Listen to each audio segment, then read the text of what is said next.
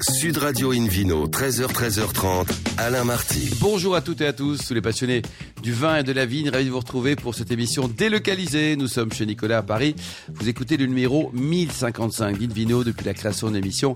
C'était en 2004. On salue par exemple les auditeurs qui nous écoutent à Périgueux. Pourquoi pas sur 104.9 et retrouvez-nous sur notre page Facebook Invino, notre compte Instagram Invino Sud Radio. Aujourd'hui, une très belle balade entre le Beaujolais et le Cognac qui prêche comme d'habitude la consommation modérée et responsable. On parlera tout à l'heure avec Édouard Bastad de son cognac, hein, qui porte son nom et qui a été créé il y a fort longtemps. Une Vino Quiz également, avec un coffret Divagne et puis six flûtes Exaltation de la marque Chef et Sommelier. Ça sera gagné en jouant sur invinoradio.tv. À mes côtés pour nous accompagner pendant cette émission, Hélène Pio, chef de rubrique au magazine Régal. Bonjour Hélène. Bonjour. Et Philippe Forbach, meilleur sommelier du monde, millésime 1992. Bonjour Philippe. Bonjour. Pour commencer cette émission, une vidéo sur radio a le plaisir d'accueillir Christophe Lançon, qui est propriétaire du domaine de l'Airlou au cœur du Beaujolais. Bonjour Christophe. Bonjour. Alors vous êtes polytechnicien au départ, mais après vous êtes parti dans la finance à Londres, c'est encore pire.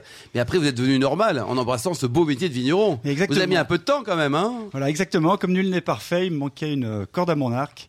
Et j'ai toujours voulu faire une chose qui me plaisait depuis que je suis un jeune homme. Avec mon père, nous avons décidé de faire du vin. C'était il y a 30 ans. Donc tout le pognon que vous avez gagné dans la finance, vous l'avez perdu dans, dans, le vin. Je, quoi, je c'est le bois, je Oui, le bois désormais. buvez, quoi. Hélène?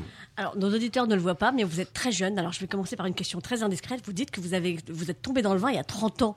Mesdames Ned, quel âge avez-vous? J'ai 55 ans. Eh ben, vous les faites pas. Voilà. Vous êtes très jeune. Il faut que nos auditeurs aillent au domaine de l'Airlou pour constater que Christophe Lançon a l'air d'avoir 22 ans. Oui. que c'est Alors, il peut aller à Lourdes, on peut aller également le- la cure de Jouvence. Eh ben, peut-être que la cure de Beaujolais, ça marche pareil. Exactement. Il y a une prescription, une bouteille chaque jour et tout va bien. Avec modération, bien sûr. Avec modération, Et évidemment. toute Et la avec, famille. et- et avec des amis. des- Et avec des amis, Voilà. plein de copains, tout ça. On est, on est d'accord. Donc, euh, effectivement, depuis 1993, euh, avec votre papa, vous êtes tombé dans le Beaujolais. Donc, ça s'est fait comment? Pourquoi là et pas ailleurs? Ça s'est fait parce que je suis né à Lyon et que le Beaujolais, pour les Lyonnais, c'est la troisième rivière de, de Lyon. Et que tout naturellement, quand nous avons décidé de faire du vin, on s'est installé dans le Beaujolais. D'accord. Et, et- et à l'intérieur du Beaujolais, pourquoi Villiers-Morgon? Alors, Villers-Morgon, c'est la capitale du cru. Morgon, Morgon, c'est un terroir magnifique. Et quand on aime le vin, on ne peut qu'aimer le vin de Morgon. Et vous l'avez créé le domaine ou vous l'avez acheté Nous l'avons repris. Euh, il y a certaines vignes qui sont centenaires aujourd'hui. Euh, on l'a racheté, on l'a remodelé, on l'a fait grandir. Et aujourd'hui, nous avons 11 hectares de vignes en Morgon, en appellation fleurie. Également, nous produisons un petit peu de vionnier, un vionnier qui s'appelle les granites de Bellevue. Alors on va y venir parce que du, du vionnier chez vous, c'est effectivement pas banal.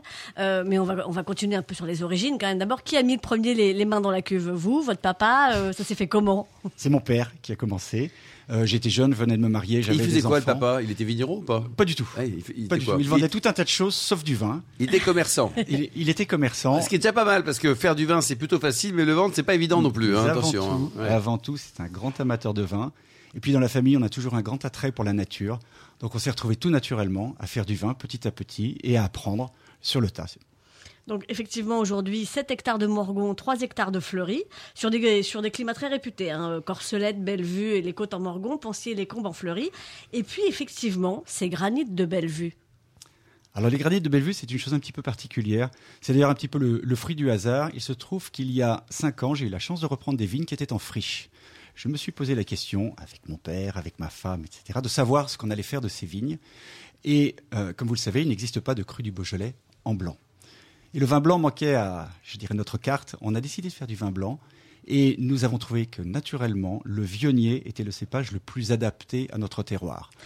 Parce que ça existe le Beaujolais Oui, blanc, ça mais habituellement, c'est pas le vionnier. Le Mais Beaujolais il n'est pas blanc, cru, mais le vôtre non plus. Exactement. Le Beaujolais blanc n'est pas produit dans la région des crus. Il est produit plus au sud, sur des terroirs qui sont calcaires.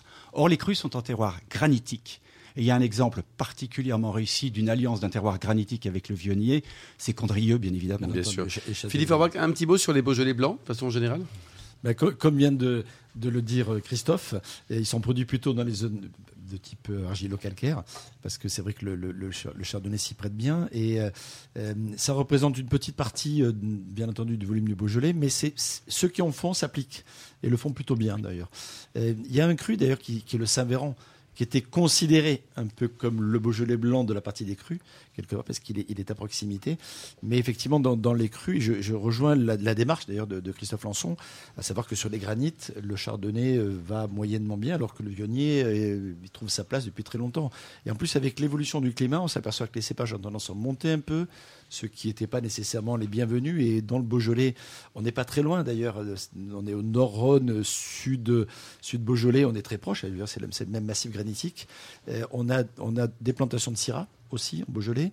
On a effectivement des plantations de Vionnier, on a des essais de différents cépages. On a même du gamay. Plutôt, et on y conserve bien entendu le gamay, euh, mais on, on- on y a aussi euh, des invités euh, qui, qui réussissent plutôt bien. Alors, ce euh, on termine sur le vionnier, donc ça donne quoi exactement? C'est c'est par rapport à, à- au cousin Condrieux Alors, le Viognier a une caractéristique, c'est que c'est un cépage qui va donner des vins naturellement très ronds et très riches. Et l'alliance avec le granit va lui permettre de conserver sa fraîcheur. Euh, nous utilisons une manière de vinifier un petit peu particulière, c'est notre petit secret. On fait en sorte que la moitié de nos vins soient élevés en cuve, de telle manière à ce qu'ils conservent une belle fraîcheur, une belle tenue, et l'autre moitié est vinifiée en barrique pour prendre la rondeur des vins. Et on essaie d'assembler les deux de telle manière à avoir un mélange très harmonieux. Alors vous aimez bien le, le hors-piste en vinification, parce que euh, pour le Beaujolais, qui est traditionnellement euh, euh, macéré en grappe entière en, sous gaz carbonique, vous, vous faites aussi euh, des choses un peu, un peu différentes. Vous égrappez souvent. Oui, tout à fait. Ça dépend de l'année, ça dépend de la qualité de la rafle, c'est-à-dire de la, la manière dont, dont- dont- dont l'herbe se transforme en bois.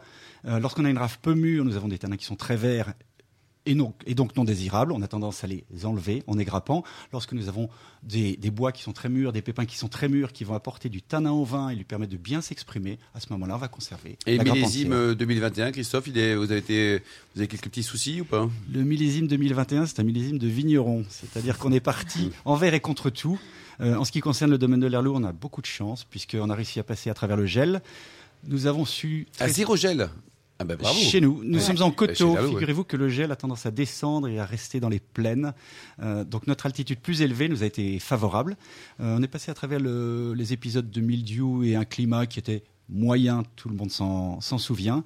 Et j'ai la chance d'avoir un cuvage plein aujourd'hui et je m'en réjouis. Ah ben bravo pour vous en tout cas. Ah oui, Hélène effectivement, c'est une grande chance parce que tout le monde n'est pas, pas pas, logé à la même enseigne. oublier qu'on est à moins 29% de volume global sur la, toute la France. Énorme, c'est énorme, c'est énorme. Un tiers, Un tiers, récolte, et on passe pour la première fois troisième pays producteur au monde, puisque l'Italie reste premier, mais l'Espagne nous a dépassé et nous sommes maintenant le troisième pays producteur. Allez, c'est mieux Ouais. l'année prochaine.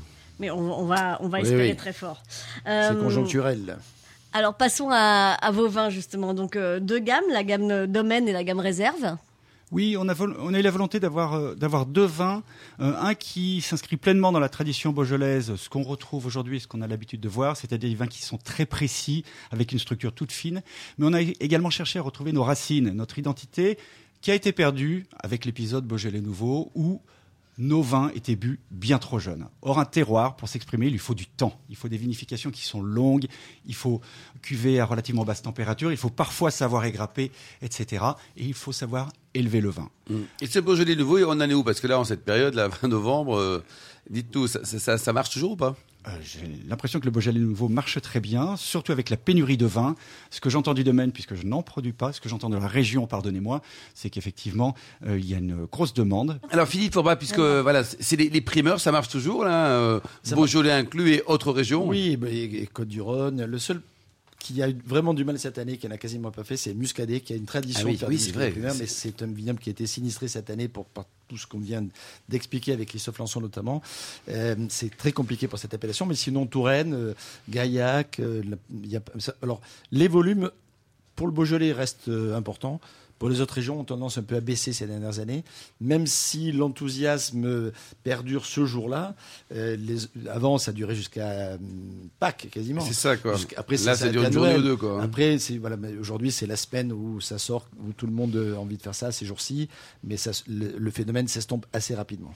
Hélène Et c'est vrai, euh, que Christophe a raison. Euh, Il y, a- il y a cette fête qui est très sympa. euh, c'est- voilà, c'est toujours rigolo d'aller faire la fête du Beaujolais nouveau.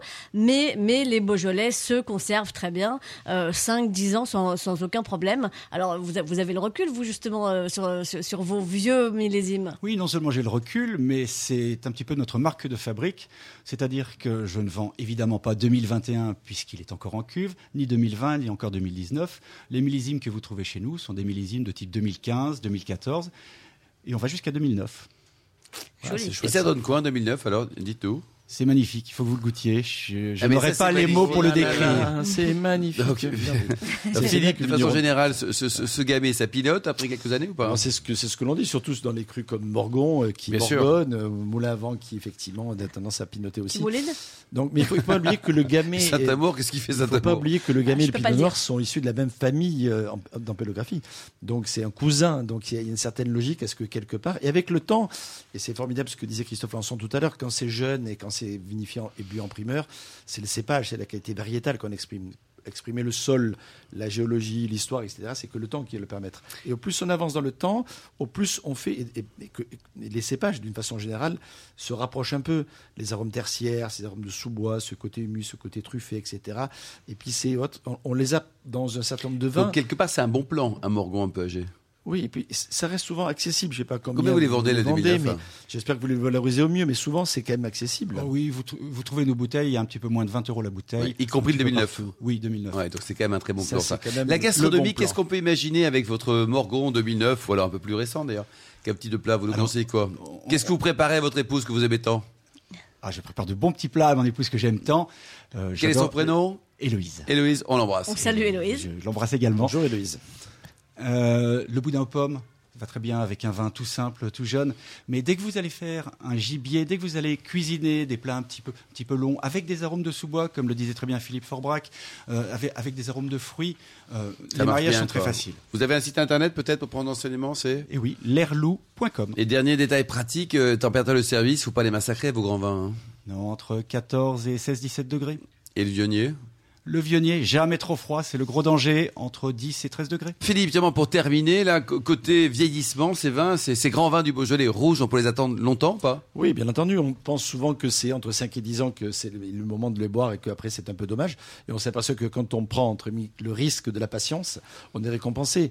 Une dizaine d'années sans aucun problème, une vingtaine d'années, euh, c'est souvent très bien pour les, pour les grands millésimes. Et aujourd'hui, on peut goûter des vins des années 90 encore, qui ont, euh, par exemple, 1990, j'ai goûté ça il n'y a pas très longtemps, même. Et c'était bien encore. hein. 89, euh, sur des crus comme Morgon, etc., il n'y a aucun problème. On se régale. Merci beaucoup Christophe Lançon, merci également à Hélène et à Philippe. On se retrouve dans un instant au bar à vin du caviste Nicolas. Nous sommes place de la Madeleine à Paris pour cette émission délocalisée avec le Vino Quiz pour gagner un superbe coffret Divine et six flûtes exaltation de la marque Chef et Sommelier.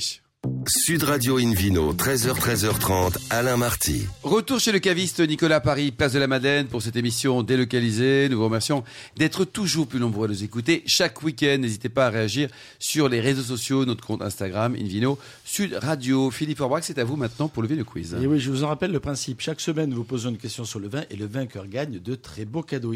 Écoutez donc cette semaine un coffret Divine et six flûtes exaltation de la marque Chef et Sommelier appartenant au groupe Arc, leader mondial des arts de la table.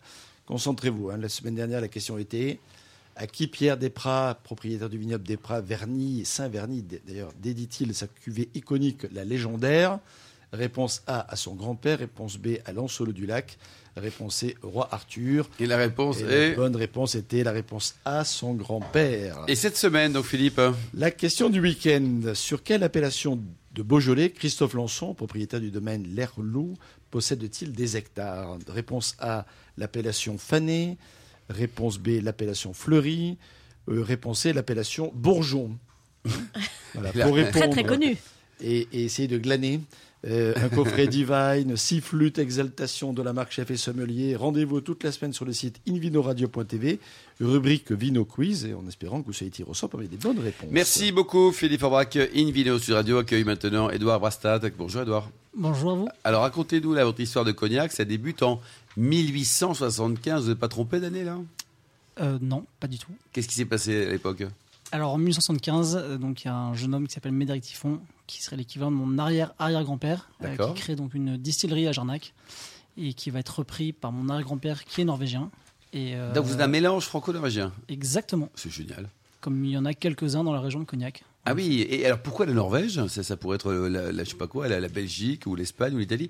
Il y y a un, lien particulier avec la Norvège? Ouais, il y a un lien assez fort. En effet, il y a pas mal de Norvégiens qui ont immigré dans la région de Cognac à l'époque pour, euh, bah, pour s'installer dans la production de cognac. D'accord. Et euh, alors, j'ai pas la raison, Euh, je pense qu'à l'époque, la Norvège n'avait pas encore découvert tous les hydrocarbures qui étaient dans le sol.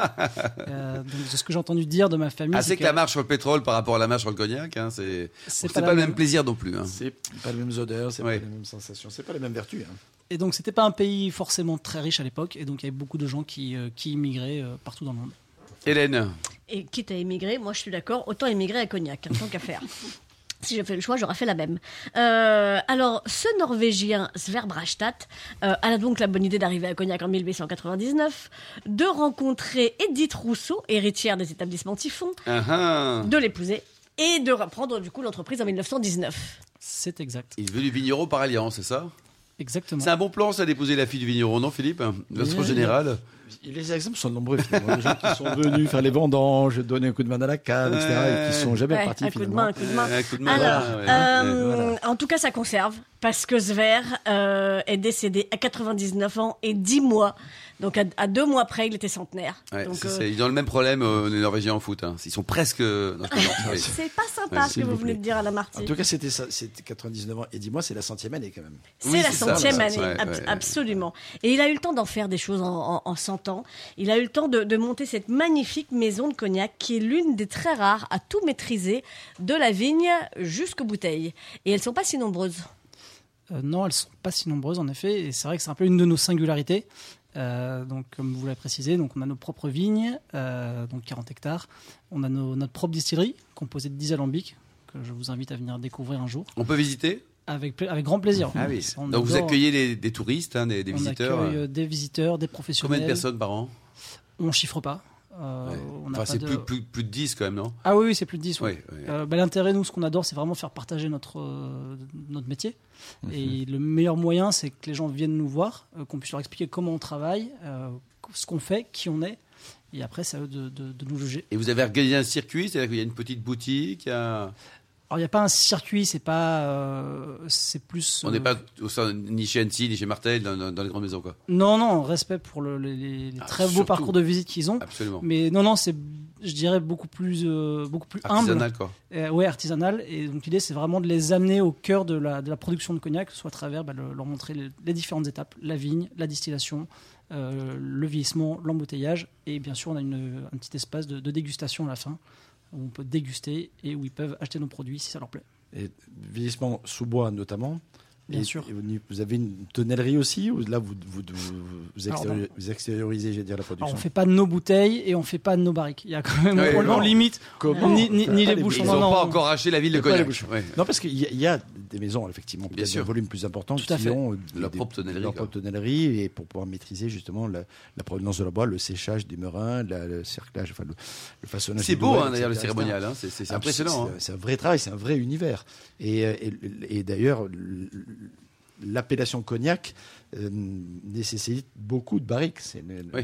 l'un des principaux, principaux débouchés, effectivement, pour, pour, les, pour les maisons produites. Et d'ailleurs, quand on passe dans la région, il y a toujours le musée du cognac, je suppose, à Cognac. Tout à hein. fait. Ça, c'est très sympa. Faut- il, faut, il faut y aller. hein. Très intéressant, en effet. Voilà, on va déguster un peu chez vous, puis après, on va à Cognac.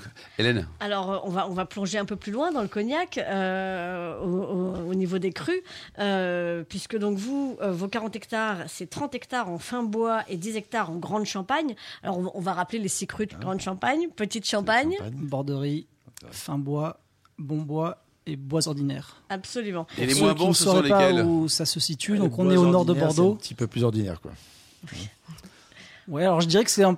Je sais pas si on peut dire qu'il y a des moins bons ou des meilleurs. Je dirais que c'est des expressions différentes. D'accord. Euh, un peu comme dans toutes les régions viticoles, on est sur des types de sols qui vont être différents. Euh, pour ceux qui ne situent pas trop Cognac, ça va de, donc de l'île de Ré et de Léron jusqu'à Angoulême et au nord de Bordeaux. Et en fait, forcément, quand on va être proche de la côte, on va être sur des sols beaucoup plus sableux. Et quand on va s'approcher de la région de Cognac, on va être sur des sols avec des dominantes calcaires Eh oui. et qui vont apporter en fait des arômes euh, différents au, au raisin et donc du coup au... Et, et chaque cognac, vous assemblez les crus différents? Vous pouvez faire du, du monocru, je sais pas comment on dit Alors le cognac est un produit d'assemblage par excellence parce qu'on va assembler des crus ensemble et différentes années. Après, euh, on peut aussi travailler euh, des monocrus et des millésimés, euh, qui est aussi une des Ah, Il y a les millésimés aussi à Cognac? On peut aussi millésimer. ouais. C'est nouveau, ça, non?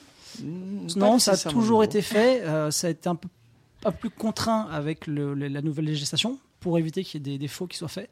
Donc aujourd'hui, tout ça est très bien encadré. Toutes les, euh, tous les vins, toutes les eaux de vie sont mis dans des barriques qui sont scellées et qui sont sous contrôle du Donc BNIC. c'est fini, il n'y a plus de bidouille maintenant. Il n'y a pas de bidouille. Très bien, Je Hélène. pense qu'il y en a eu dans le passé et que justement. Quelques noms peut-être de viticulteurs, de distillateurs bidouillants Bah, J'aimerais Euh, bien vous les donner, mais je les connais pas. La maison, la, ma- la maison la plus célèbre, c'est la maison Bidouille.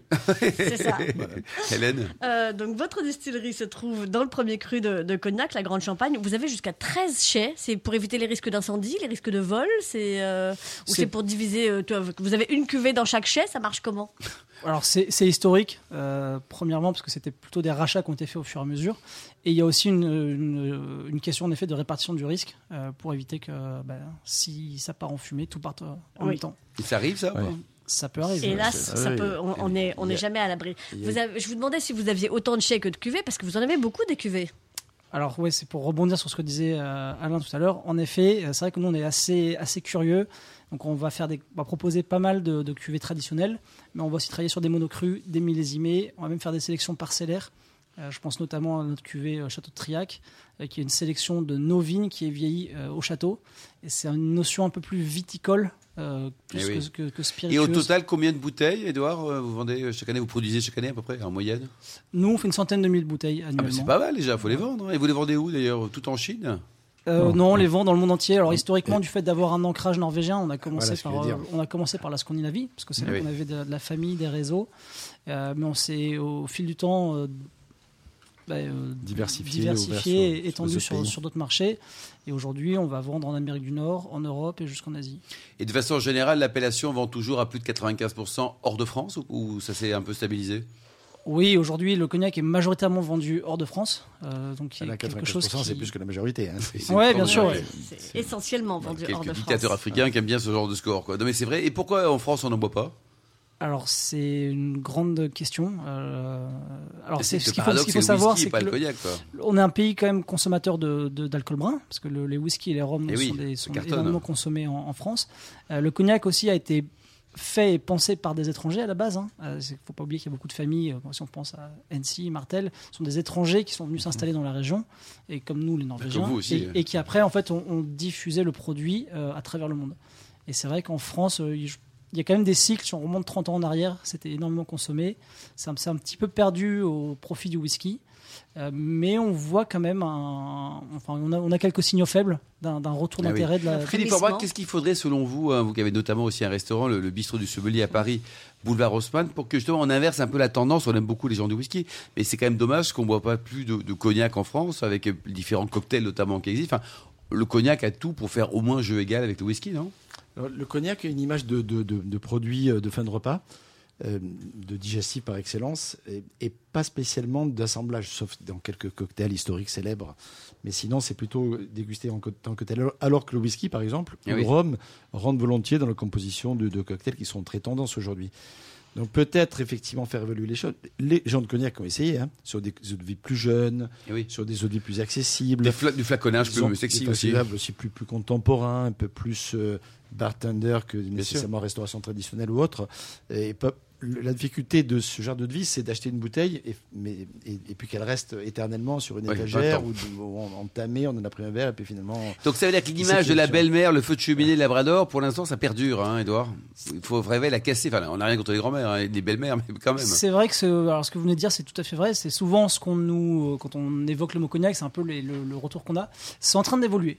C'est en train ouais. d'évoluer. Il y a une, une jeune génération, je dirais, qui est en train de prendre Vous conscience. avez quel en âge, fait. vous, Edouard, d'ailleurs? Euh, Moi, j'ai 37 ans.